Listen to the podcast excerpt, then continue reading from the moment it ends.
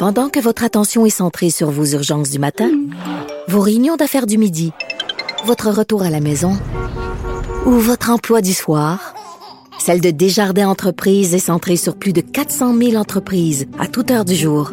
Grâce à notre connaissance des secteurs d'activité et à notre accompagnement spécialisé, nous aidons les entrepreneurs à relever chaque défi pour qu'ils puissent rester centrés sur ce qui compte, le développement de leur entreprise. Alors, Alexandre, c'est en cours présentement. Julie Payette, la gouverneure générale, qui lit le discours du trône. Un discours du trône qu'on dit sous le signe de la collaboration. Hein. On a entendu dire qu'il y avait des bonnes idées dans tous les partis. Tous les partis hein? C'est pas beau, ça? Ben oui. C'est Pour ça qu'on attendait en campagne électorale. la bonne entente, la bonne entente. Je me demande euh, sincèrement quelles bonnes idées il a trouvées aux conservateurs, mais j'ai bien hâte de l'entendre, ça aussi. Mais on parle évidemment là, des, des, sujets euh, auxquels on s'attendait à date. Là, on passe en revue la classe moyenne, les changements climatique.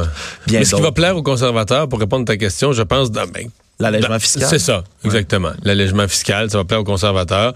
Je comprends qu'on a réitéré dans le discours du trône la volonté de d'éliminer euh, ni plus ni moins les gaz à effet de serre pour 2050, d'éliminer les, émissions mm-hmm. carbone pour 2050. Euh, ce matin, à l'Assemblée nationale, dépôt du projet de loi dans sa forme finale qui met en place tout le mécanisme d'une d'une réforme du mode de scrutin. Et je me demande sincèrement si on allait faire un vox pop dans la rue aujourd'hui pour parler aux gens du référendum de 2022. Quelle est la proportion de la population qui dirait oui, oui, oui, je suis très au courant, puis voici ce que j'ai l'intention de voter? Ben, c'est certain que ça a été déposé aujourd'hui quand même à le fameux... Non, mais c'était déjà annoncé quand même. oui, oui, oui, oui, Mais là, aujourd'hui, c'est officiel. Je, pense que moi, ce serait une autre question de demander, euh, oui, euh, avez-vous hâte au... Euh, au référendum de 2022? Au nouveau mode de scrutin, hein, ce, ce mode de scrutin mixte avec compensation régionale prévue par la loi? Je suis pas certain que tout le monde pourrait nous dire qu'est-ce que c'est. Quoi qu'il en soit, c'est le, projet tant entendu, projet de loi 39, là, qui fixe justement euh, une période référendaire qui durerait du 1er mai 2022 et qui se terminerait le, jour du scrutin, donc des prochaines élections, le 1er octobre 2022, euh, dans lesquelles évidemment les gens pourraient finalement voter. Euh, c'est une campagne référendaire, donc référendaire, dis-je, donc de cinq mois. c'est certain, là, la question a été là, définie comme telle. Elle se dit comme suit. Êtes-vous en accord avec le remplacement du mode de scrutin majoritaire uninominal à un tour par le mode de scrutin mixte avec compensation régionale prévu par la loi, établissant un nouveau mode de scrutin? Oui ou non?